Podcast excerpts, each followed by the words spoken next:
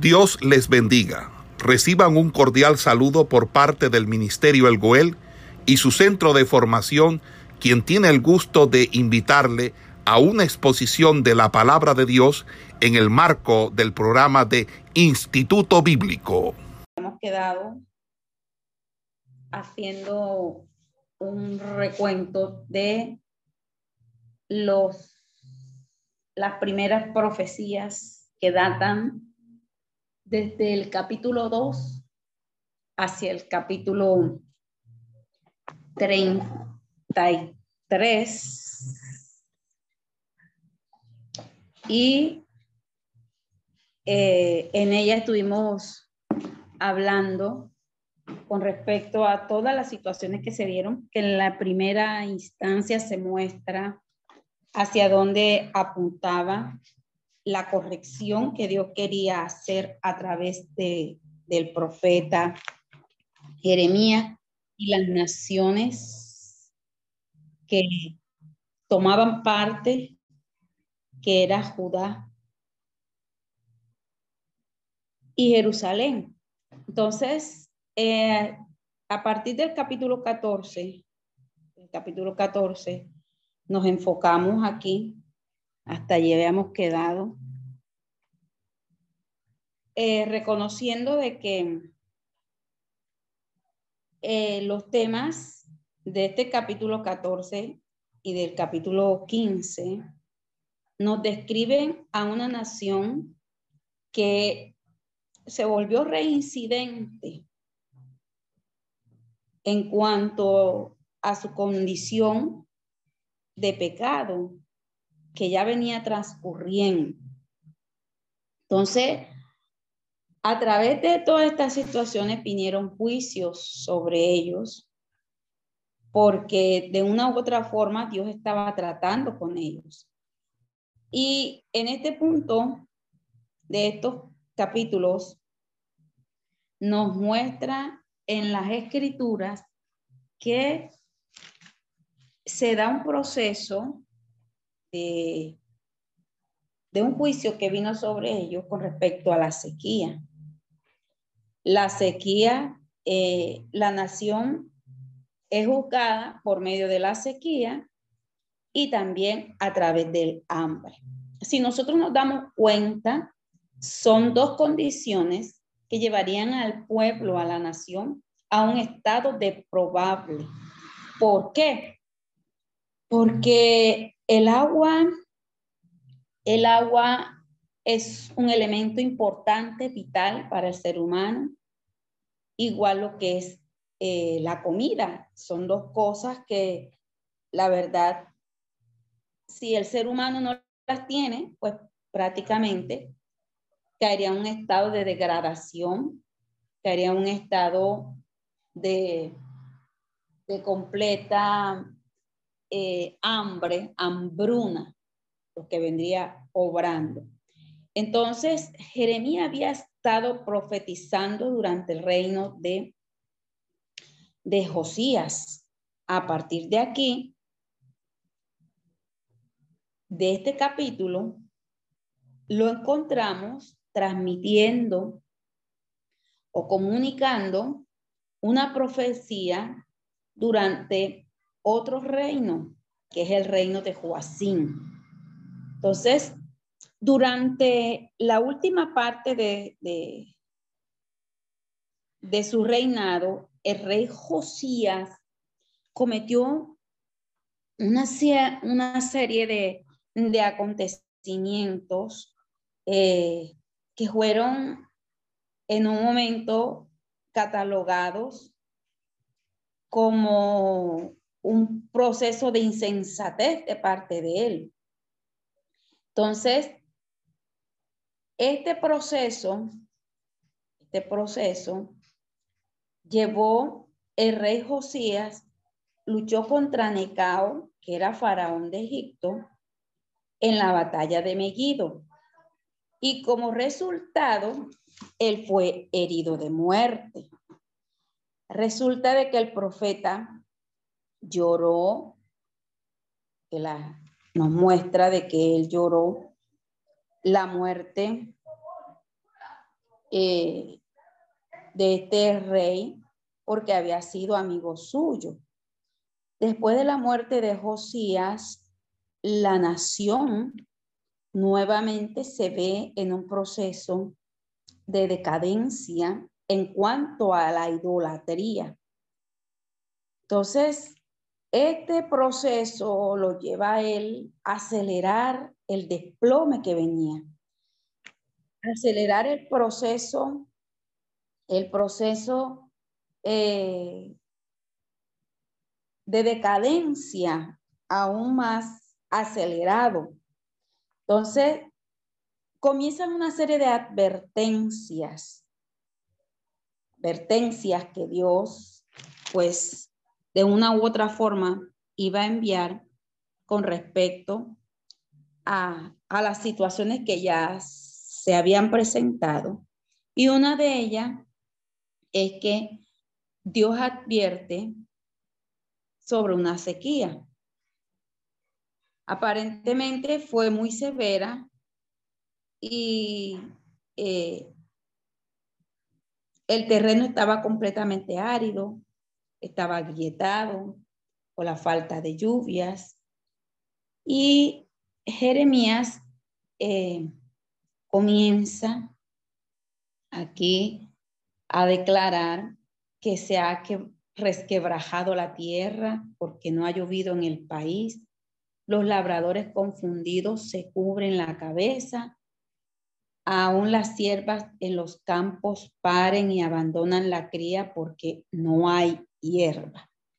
Y era una de las condiciones que le mostraba en estos momentos de que el agua eh, es un elemento vital importante. Vemos aquí esta condición que muestra el profeta en el versículo en el versículo 4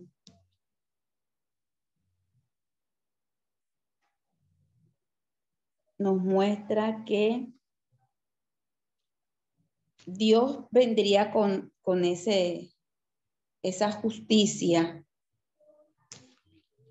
la justicia que demarcaría la condición que ellos muestran a través de su pecado concurrente. El capítulo 14, capítulo 14, donde estamos enfocados, nos habla específicamente de ese mensaje que transmite el profeta a través de eh, el motivo de las sequías. Dios revela eh, el juicio sobre el pueblo y esta fue una de las tantas, porque hubieron muchas. Era la hambruna número 13 mencionada en las Sagradas Escrituras y todas ellas fueron juicios de Dios sobre la tierra. Así como la tierra estaba árida y al convertirse en aridez no podía producir. O sea, la tierra eh, se, colocó en una condición eh, de esterilidad, era improductiva. Entonces, de esta misma forma, el profeta quería mostrar a través de esta profecía que eh, así de esa misma forma estaban las vidas de las personas que habían rechazado la palabra de Dios. Recordemos que la palabra en nosotros es la que nos produce el aliento de vida. La palabra eh, es el agua de vida que restaura. Dios estaba mostrando como, es, como esa agua de vida que saciaría sus vidas, que le daría un renuevo, que le daría vigor. Entonces, ellos en este momento estaban rechazando lo que Dios les estaba ofreciendo, esa agua de vida. Estaba mostrándole que estaban en un proceso de resquebrajamiento a causa de la condición de pecado. En pocas palabras, cuando la, la tierra se resquebraja, se parte, se cuartea. De esa misma forma, el profeta quería mostrar la condición del pueblo. Jeremías se dirige a Dios para confesar los pecados del pueblo, porque ciertamente eh, de aquí en el versículo 7 del capítulo 14, dice, aunque nuestras iniquidades testifican contra nosotros, oh Jehová, actúa por amor de tu nombre, porque nuestras rebeliones se han multiplicado. Contra ti hemos pecado, oh esperanza de Israel, guardador suyo. En el tiempo de la aflicción, ¿Por qué te has hecho como forastero en la tierra y como caminante que se retira para pasar la noche? Porque eres como hombre atónito y como valiente que no puede librar. Sin embargo, tú estás entre nosotros, oh Jehová, y sobre nosotros es invocado tu nombre. No nos desampares. Entonces, a través de este, de este momento, el profeta se está presentando eh, para confesar los pecados que realmente estaban agobiando al, pueblo. Entonces, eh, Jeremías ocupó su lugar junto a su pueblo como uno de los pecadores, o sea, se colocó en la condición de ellos. Él no mostró ninguna actitud crítica hacia el pueblo. Así que él confiesa que nuestras rebeliones se han multiplicado contra ti y hemos pecado. Entonces, eh, en muchas ocasiones, muchas ocasiones, hay, ah, eh, hay personas que colocan su, primero su condición, pero estamos en, esta, en este punto de que eh, Jeremías no se colocó eh, en la posición de, criticar la condición de ellos. Al contrario, se colocó en la condición de ellos. Entonces, eh, esto nos muestra, esto nos muestra que eh, podemos ver que Jeremías se identificó con ellos en este proceso y admite también que de igual forma ha pecado. Entonces, confesar los propios pecados, como los pecados de su pueblo, esto tocaría hasta el punto de que Dios pudiera eh, hablarles, hacerles entender. Entonces, vemos que parece que hay un poco del silencio. Y al avanzar este capítulo, vemos que el pueblo estaba tropezando una vez más, una vez más, en sus condiciones.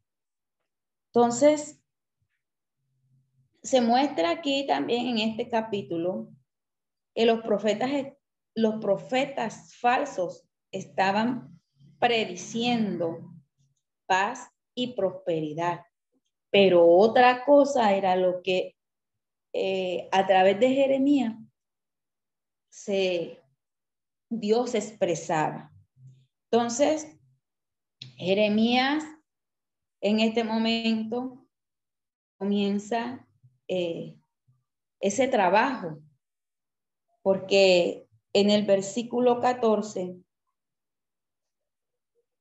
versículo 13 y 14 se muestra de que, y yo dije, ah Señor Jehová, he aquí que los profetas le dicen, no veréis espada, ni habrá hambre entre vosotros, sino que en este lugar os daré paz, os daré paz verdadera. Entonces me dijo entonces Jehová, falsamente profetizan los profetas en mi nombre. No los envié, ni les mandé, ni les hablé visión, ni les hablé visión mentirosa, adivinación, vanidad y engaño de su corazón os profetizan. Entonces, por tanto, hace dicho Jehová sobre los profetas que profetizan en mi nombre, los cuales yo no envié y que dicen, ni espada ni hambre habrá en esta tierra, con espada y con hambre serán consumidos esos profetas. Y el pueblo a quien profetizan será echado en las calles de Jerusalén por hambre y por espada, y no habrá quien les quien los entierre a ellos, a sus mujeres, a sus hijos y a sus hijas. Entonces, viene aquí un, un proceso, un proceso de, eh, de refutar y de contradecir esa palabra que estos profetas en este momento. Jeremías estaba predicando una cosa y los profetas falsos se enfocaban en otra. Si Jeremías decía que venía juicio, hambre y, y sequedad, ellos profetizaban lo contrario, tratando de confundir al pueblo para que el pueblo no, no entendiera el plan. La idea era endurecer mucho más su corazón. Entonces, la idea era que el pueblo se desenfocara y no fuera eh, de pronto consciente de las cosas que estaban viviendo. Entonces, este mensaje estaba quebrantando el corazón de Jeremías. Él lloraba cuando él comunicaba el mensaje a su pueblo. Dios quiso que su pueblo supiera que su corazón divino estaba quebrantado. Y Jeremías no solo estaba comunicando el mensaje de Dios, sino que también estaba expresando los sentimientos de Dios, porque al usted ver la condición del pueblo, se, se mostraba la necesidad de que este pueblo buscara, buscara más a Dios por la condición en el cual ellos se encontraban.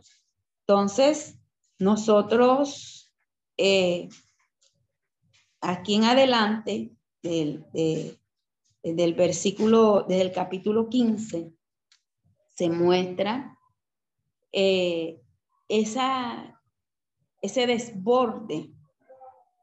Vemos a Jeremías, a un hombre quebrantado que quiere dirigirse a Dios para orar por su pueblo.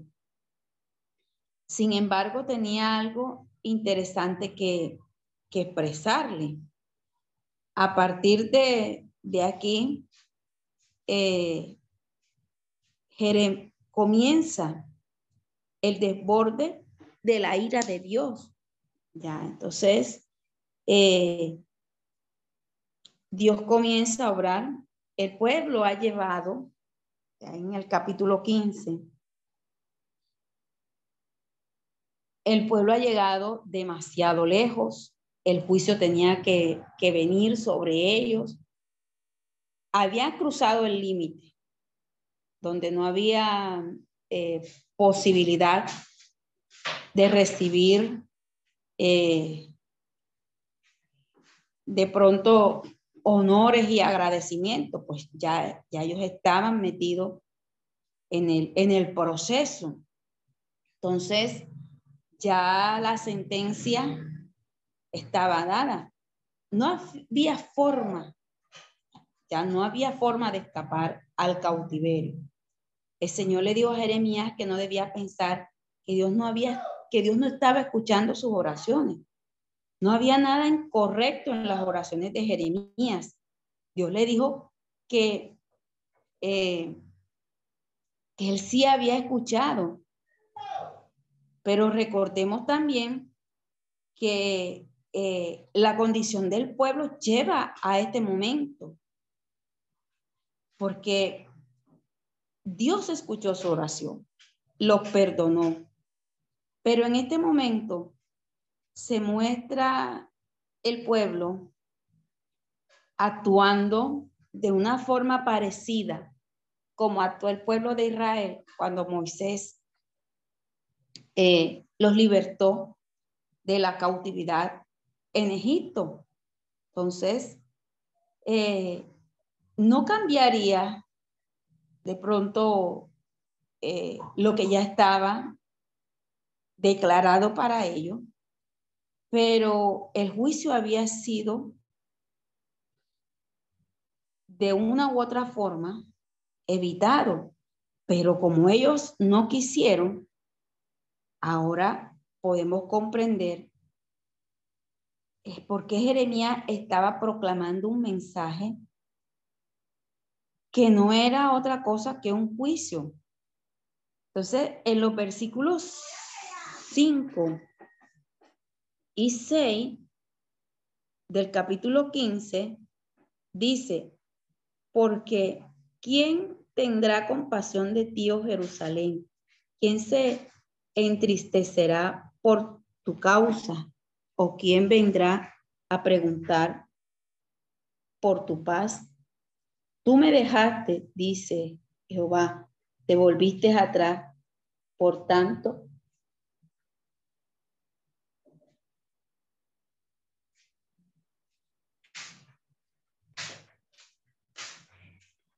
Tú me dejaste, dice Jehová, te volviste atrás. Por tanto, yo extenderé sobre ti mi mano y te destruiré. Estoy cansado de arrepentirme y aunque los aventé con aventador hasta las puertas de la tierra y dejé sin hijos a mi pueblo y los desbaraté y no se volvieron de sus caminos. Sus viudas se, se me multiplicaron más que la arena del mar. Traje contra ellos destruidor a mediodía sobre la madre y sobre los hijos. Hice que de repente cayesen terrores sobre la ciudad. Languideció la que dio a luz siete. Se llenó de dolor su alma. Su sol se puso siendo aún de día. Fue avergonzada y llena de confusión. Y lo que ella y lo que de ella quede lo entregaré a la espada delante de sus enemigos, dice Jehová. Entonces usted mira la, mire la condición, la forma de que en estos versículos eh, el profeta expresa de que ellos, una, una frase que aquí no, no nos llama la atención, es que ellos se volvieron atrás. Nos habla el volverse atrás, el proceso de volverse atrás es usted eh, tirar todo prácticamente, era renunciar, renunciar a lo que ya estaba puesto delante de ellos y ella y nos habla de caer, porque el de volverse atrás es volverse al mundo, irse de vuelta a lo que realmente Dios no quería. Por eso le dije, esta condición de este capítulo muestra una semejanza con el libro de con el libro de Éxodo, cuando el pueblo es sacado de Egipto, cuando en el desierto se revela toda su, su, condición, cuando Dios los lleva y los, los, pasa por esas duras pruebas, era para aflorar todo lo que había en su corazón, sacar todo lo que, lo que eh, había en sus corazones. Entonces, el volverse atrás nos habla de ellos caer otra vez en esa reincidencia en el pecado. Entonces, por eso, por eso es que el Señor expresa, Dios les dice, estoy cansado de tener compasión. Ellos habían venido a Él una y otra vez con sus llantos y promesas de mejorar, pero continuamente volvían a caer precisamente en el mismo, en la misma condición de ese viejo pecado. Y ya Dios estaba cansado de esta situación y dijo que había llegado el momento en que pensaba juzgarlo. Entonces, la angustia personal que se ve en el profeta muestra en este mensaje es que eh, Jeremías eh, está en una condición en la cual se, mostró eh, angustiado. Eh, era un profeta que lloraba y que debía entregar este mensaje tan difícil, porque la tarea que le tocó a Jeremías fue una tarea bien difícil.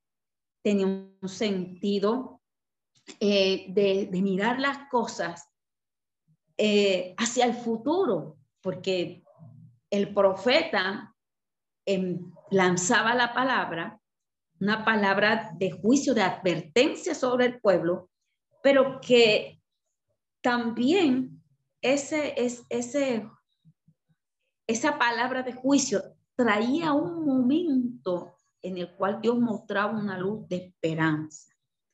Entonces, leemos que eh, este proceso fue así eh, eh, si Jeremías estuviera diciendo, parece que no le caigo bien a nadie. Eh, he pedido prestado las cosas y parece que nadie me escuchara.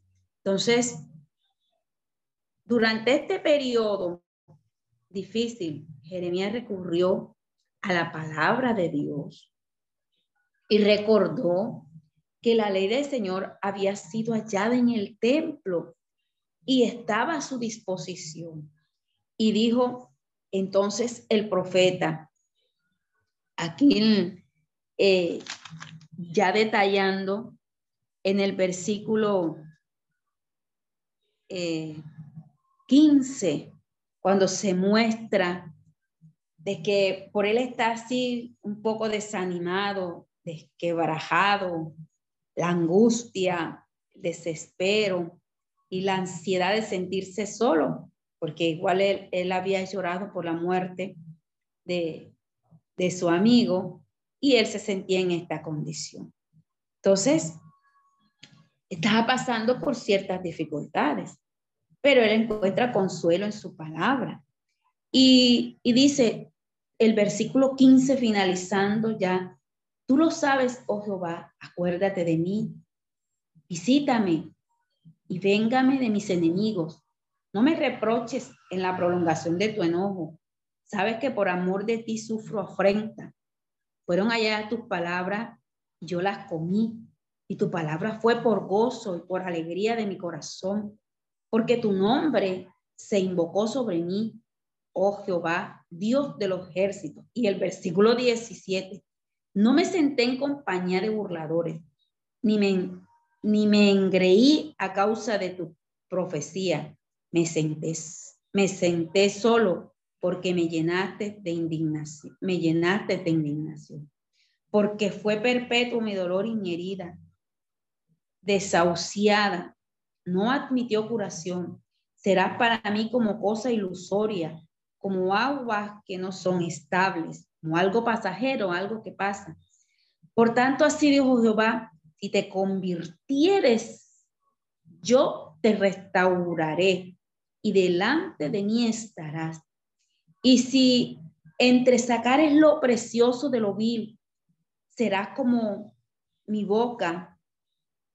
Conviértanse ellos a ti y tú no te conviertas a ellos y te pondré en este pueblo por muro fortificado de bronce, y pelearán contra ti, pero no te vencerán, porque yo estoy contigo para guardarte, para defenderte, dice Jehová, y te libraré de la mano de los malos, y te redimiré de la mano de los fuertes. Entonces, este momento eh, de, de recordar la, lo que había acontecido ya antes de, haber hallado esas palabras, que las había comido y había sido por gozo. Entonces, así encontró consuelo en su palabra. La devoró, la digirió, llegaron a formar parte de él.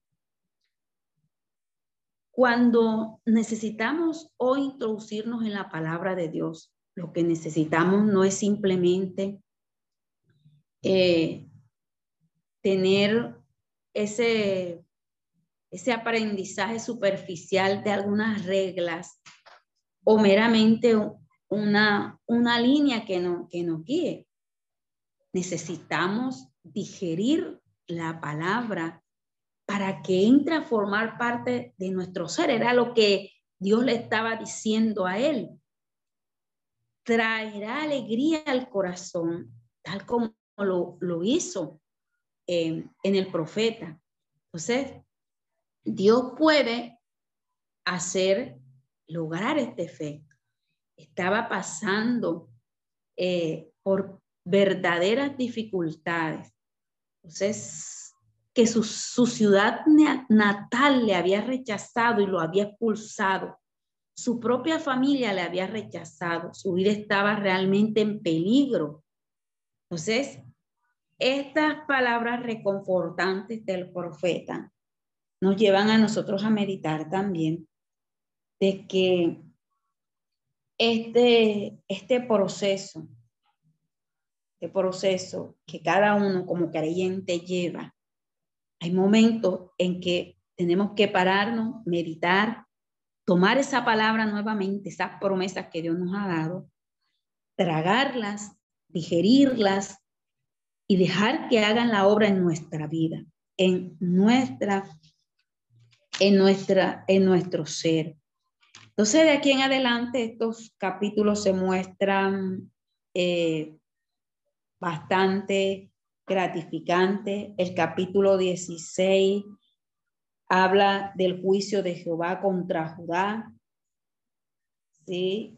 Habla de, lo, de, de todo ese, ese proceso de, que viene.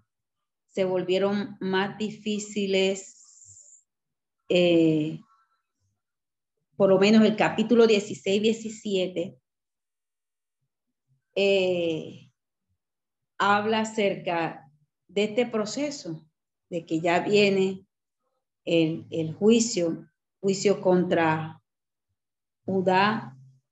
Eh, en este capítulo se incluye la prohibición de Dios a Jeremías de que se casara los días para él eran cada vez más difíciles. La nación de Judá estaba en una situación eh, deprimente. Eh, ya en este capítulo vemos que se acerca, porque ya, ya cuando se dan todas estas palabras, eh, se estaba a punto de dar la destrucción de Jerusalén. Y vemos en, el, eh, en los primeros capítulos donde Dios le dice que no tomarás para ti mujer, ni tendrás hijos ni hijas en este lugar. Entonces, desde el versículo 1 hasta el versículo 4, se muestra aquí la condición por la cual Dios se, le habla. Dios, le reveló a Jeremías los horrores que vendrían y le dice que no se casara. Eh, pues las razones de Dios para que se dirigiera a Jeremías de esta forma eh, era bastante para algunos, pues para él, y usted al leer se hace muchas preguntas con respecto a esto. Pero nos damos cuenta de que, y nos lo expresa en uno de los salmos, Salmo capítulo 137, donde nos habla acerca del lamento de los cautivos en Babilonia. Nos dice, junto a los ríos de Babilonia, allí nos sentábamos, aún llorábamos, acordándonos de Sión, sobre las, sobre las, los cauces en medio de ella, colgamos nuestras arpas. Entonces, eh, y los que no habían llevado, los que nos habían llevado cautivo nos pedían que cantásemos y los que nos habían desolado nos pedían alegría diciendo, cantanos algunos de los cánticos de Sión. Entonces, estas palabras del Salmo 137, escrito antes del cautiverio en Babilonia, puede ser eh, una de las condiciones, pues a través de este salmo, vemos eh, que sufrieron bastante y se dice que Babilonia sería destruida y que eh, obraría sobre ellos eh, de la misma forma como había obrado con el pueblo de Judá. Entonces, la hija de Babilonia, la desolada, ya venía el proceso sobre ellos. Y si usted se lee todo este Salmo 137, usted se da cuenta que el proceso que venía no era bueno. Pues eh, el que te dé pago de lo que tú no hiciste, dichoso el que tome tus niños y los estrelle contra la peña cuando el rey Nabucodonosor tomó la ciudad de Jerusalén, los conquistadores, así, de esta misma forma, hacían con los niños. Por eso eh, Dios le pide a Jeremías que no se casara, porque quería evitar la angustia de perder a un ser querido de esta forma, porque vendría el momento de juicio.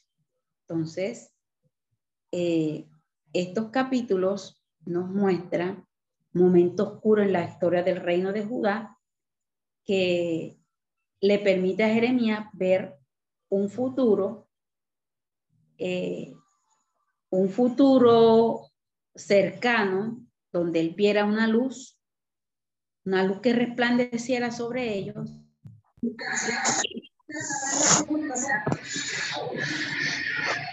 mostrarse de esta misma condición el profeta. Entonces, eh, estos capítulos nos muestran el, proceso por el cual Dios iba a, a juzgar, pero que también muestra la condición de probable que tiene el pueblo. Hay un micrófono abierto, hermano.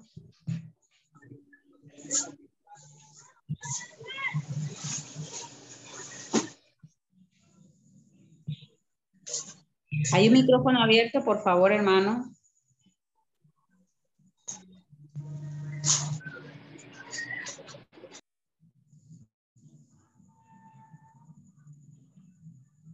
Entonces, para ir concluyendo, ir concluyendo eh,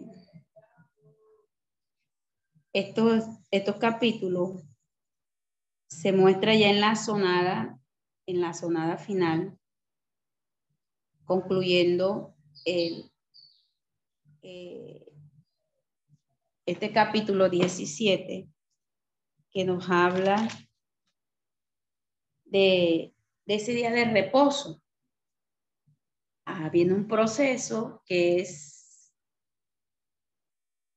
dice, así ha dicho Jehová, ve y ponte a la puerta de los hijos del pueblo, por la cual entran y salen los reyes de Judá, y ponle en todas las puertas de Jerusalén y diles, oíd la palabra de Jehová, reyes de Judá, y todo Judá y todos los moradores de Jerusalén, que entráis por esta puerta.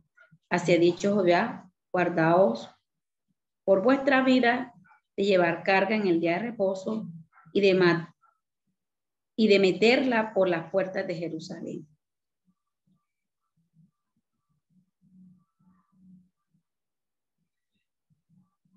Y diles, oíd la palabra de Jehová,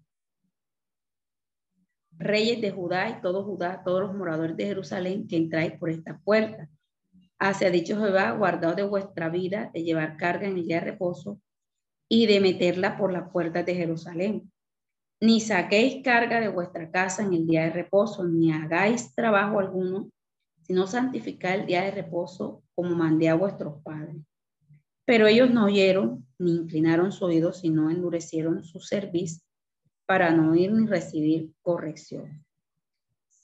Entonces, viene aquí, no obstante, si vosotros me obedecieres, dice Jehová, no metiendo carga en las puertas de esta ciudad ni el día de reposo, no santificaréis el día de reposo, no haciendo en él ningún trabajo, y entraréis por la puerta de esta ciudad en carros, en caballos, los reyes y los príncipes que se sientan sobre el trono de David, ellos y sus príncipes, los varones de Judá y los moradores de Jerusalén, y esta ciudad será habitada para siempre. Entonces, vemos aquí ya eh, concluyendo eh, lo que Dios quería de ellos vendría y vendrán de la ciudad de Judá y de los alrededores de Jerusalén, de la tierra de Benjamín, de la Cefela, de los montes, del Negué, trayendo holocaustos, sacrificio, ofrenda, ofrenda, trayendo sacrificio de alabanza a la casa de Jehová. Pero si me oyeren para santificar el día de reposo y para no traer carga ni meterla en las puertas de Jerusalén el día de reposo, yo haré descender fuego en sus, en sus puertas y consumiré los palacios de Jerusalén. Entonces, concluyendo ya este capítulo, estas palabras eh, son ciertas, porque ciertamente el profeta está declarando aquí eh, de obedecer lo que Dios le está, le está colocando. Entonces, solo Dios puede hacer eh, que el corazón del hombre sea transformado. Dios estaba haciendo eh, hablándolos ahí en un sentido espiritual, de experimentar un, una nueva eh, forma para que ellos se acercaran a Él, para que ellos se movieran, así como eh, comenzando el capítulo, eh, un ejemplo, el versículo mm, 9 dice de que engañoso era el corazón más que todas las cosas y perverso, ¿quién lo conocerá? La expresión nos muestra de que Dios lo que estaba pidiendo en ellos era un cambio, un renuevo. Estaba pidiendo en ellos eh, que se volvieran y que cumplieran a cabalidad todo lo que les estaba pidiendo. Si Dios les decía que guardaran con prontitud ese día de reposo, pues ellos debían guardar, no debían hacer otra cosa, no debían enfocarse en otras cosas, debían eh, mantenerse, mantenerse en esa posición. ¿Para qué? Para que eh, viniera sobre ellos, viniera sobre ellos eh, el deseo, deseo vivo de, santificarse para Dios, de, de que ellos no fueran consumidos por causa de su desobediencia, sino de que fueran eh, renovados a través de la palabra. Y que esta ciudad sería habitada para siempre, sería un lugar habitable, pero ¿Con cuál condición? Si vosotros obedecieres.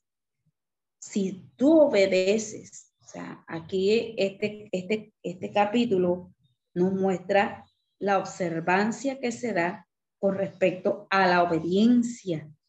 Sí, una de las cosas que Dios siempre pide es la obediencia. La obediencia. Cuando usted obedece, hay bendición para usted, para su vida.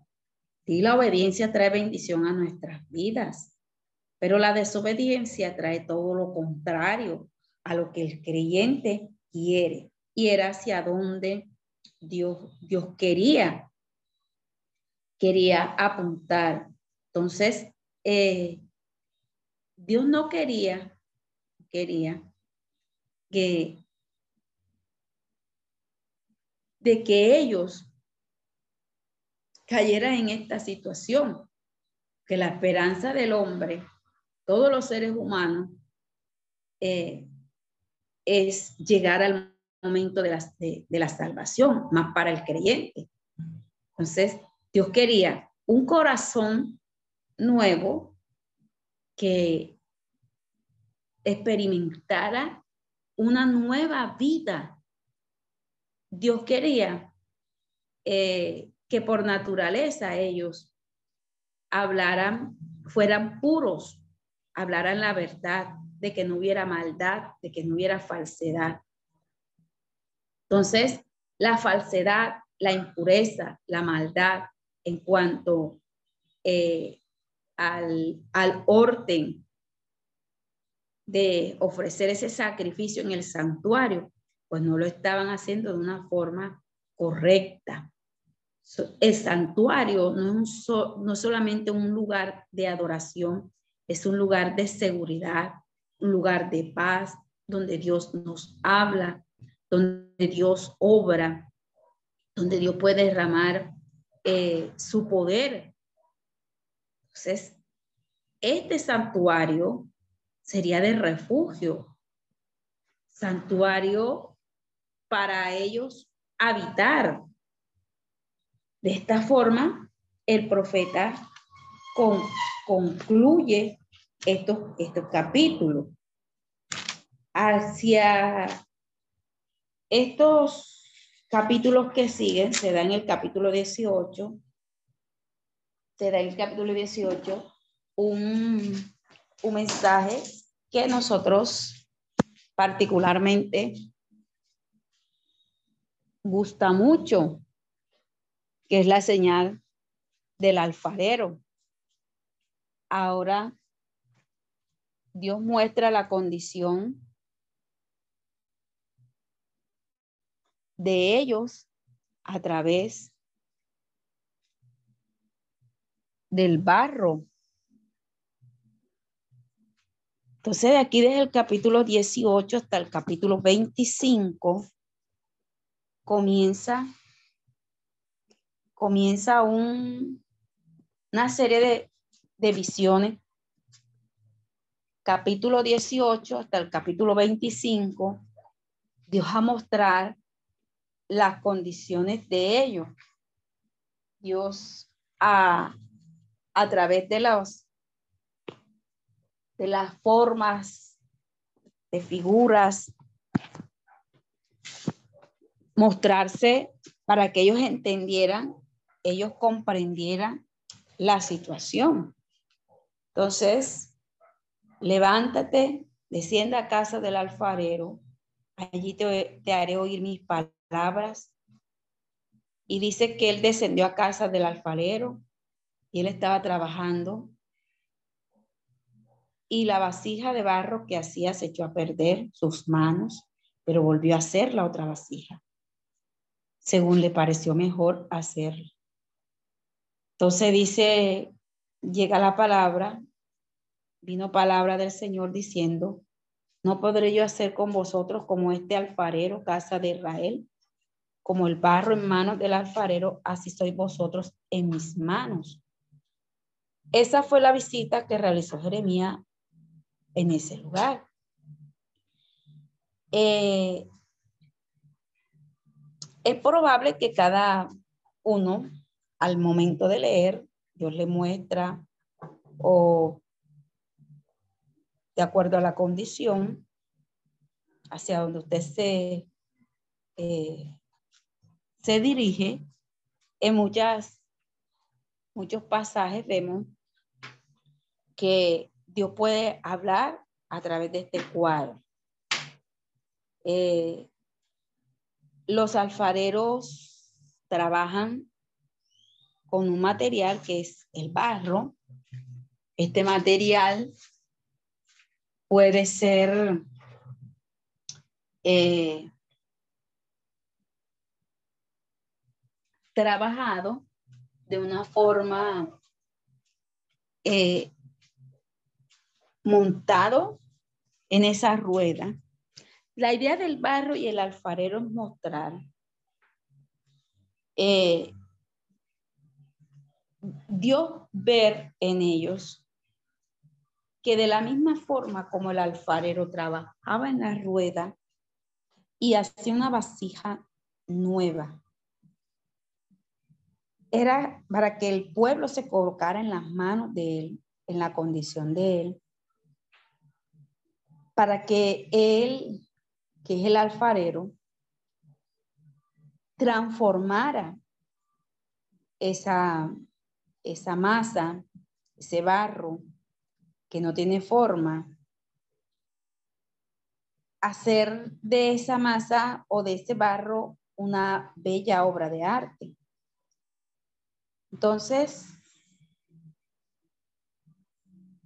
en este lugar, en este momento, Jeremías observa el desarrollo de un verdadero sermón, un sermón eh, profundo, con un significado que tocaría, estremecería ni en realidad Dios lo está explicando de una manera clara. Dios es el alfarero, Israel es el barro. ¿Qué quiere Dios hacer? Trabajar en ese barro.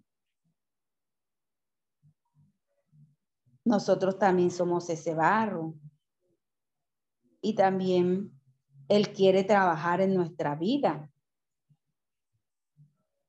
Somos barro en sus manos. La figura del alfarero del barro eh, la vemos nuevamente en el Nuevo Testamento. Pablo la usó en el libro de de Romanos, eh, haciendo alusión de esto. ¿Acaso no tiene potestad el alfarero sobre el barro para hacer de la misma masa un vaso para honra y otro para deshonra? Entonces, si nos damos cuenta, eh, Dios lo que quería era trabajar en ellos, hacer una vasija de honra. Esta se le deshizo en las manos. No cedía al molde que Dios quería darle. Porque el barro debía tener una contextura adecuada para poder tomar la forma correcta. A veces está demasiado duro o a veces el barro es demasiado blando. Pero hay dos detalles que vamos a destacar de esta sesión y es el poder del alfarero. El poder del alfarero es tan grande de que él puede darle la forma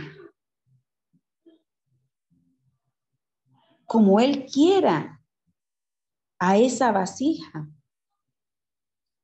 Entonces, el poder del alfarero y, y también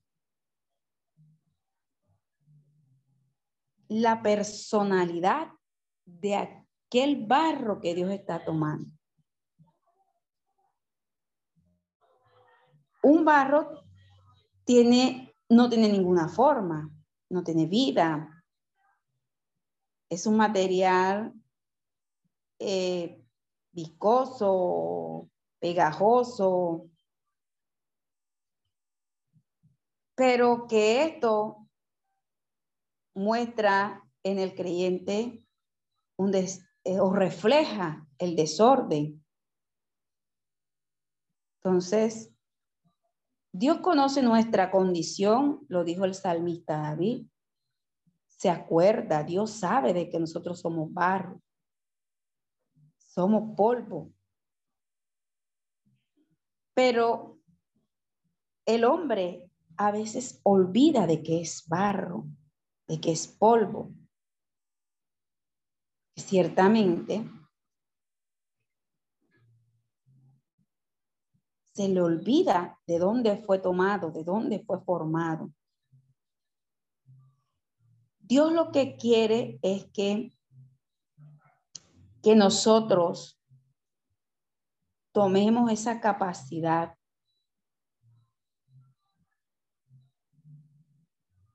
cuando el barro es tratado, es moldeado, de, de dejarnos trabajar como Dios quiere para Dios poder sacar la figura correcta que Él quiere sobre nosotros. Entonces, todo esto se muestra en, en la vida del, del pueblo. Dios quería aquí mostrar de que ellos hicieran un alto en su camino, de que reaccionaran, porque estos dos capítulos lo que muestran es eso, mirar la condición.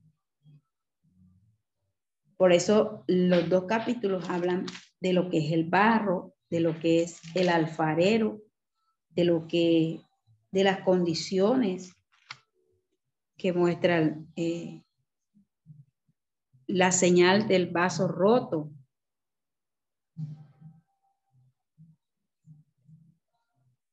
Todos estos actos muestran el horrible juicio sobre el pueblo de Jerusalén, donde Dios ordenó a Jeremías que quebrara la vasija de barro en presencia de los testigos. Entonces, Dios había había advertido sobre lo que ya venía, pero sus corazones estaban despiadados. En pocas palabras, el barro había resistido a ser transformado y a ser moldeado. Muy pronto llegaría el enemigo a destruirla, destruir la nación. Y ellos iban a padecer. Entonces, de aquí en adelante, hasta el capítulo 24, el profeta nos habla de una serie de profecías que, que van a marcar por completo del capítulo 20 en adelante, del capítulo 20 en adelante, el profeta se muestra a trabajar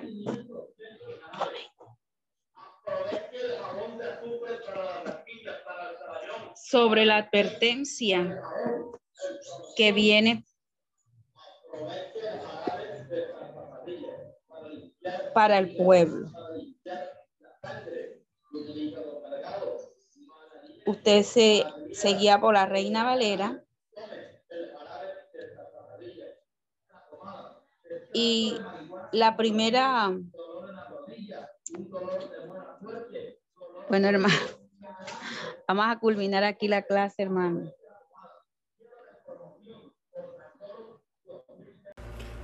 Esperamos que este estudio haya sido de bendición para su vida y ministerio. A Dios sea la gloria. Este es el Ministerio El Goel, vidas transformadas para cumplir el propósito de Dios.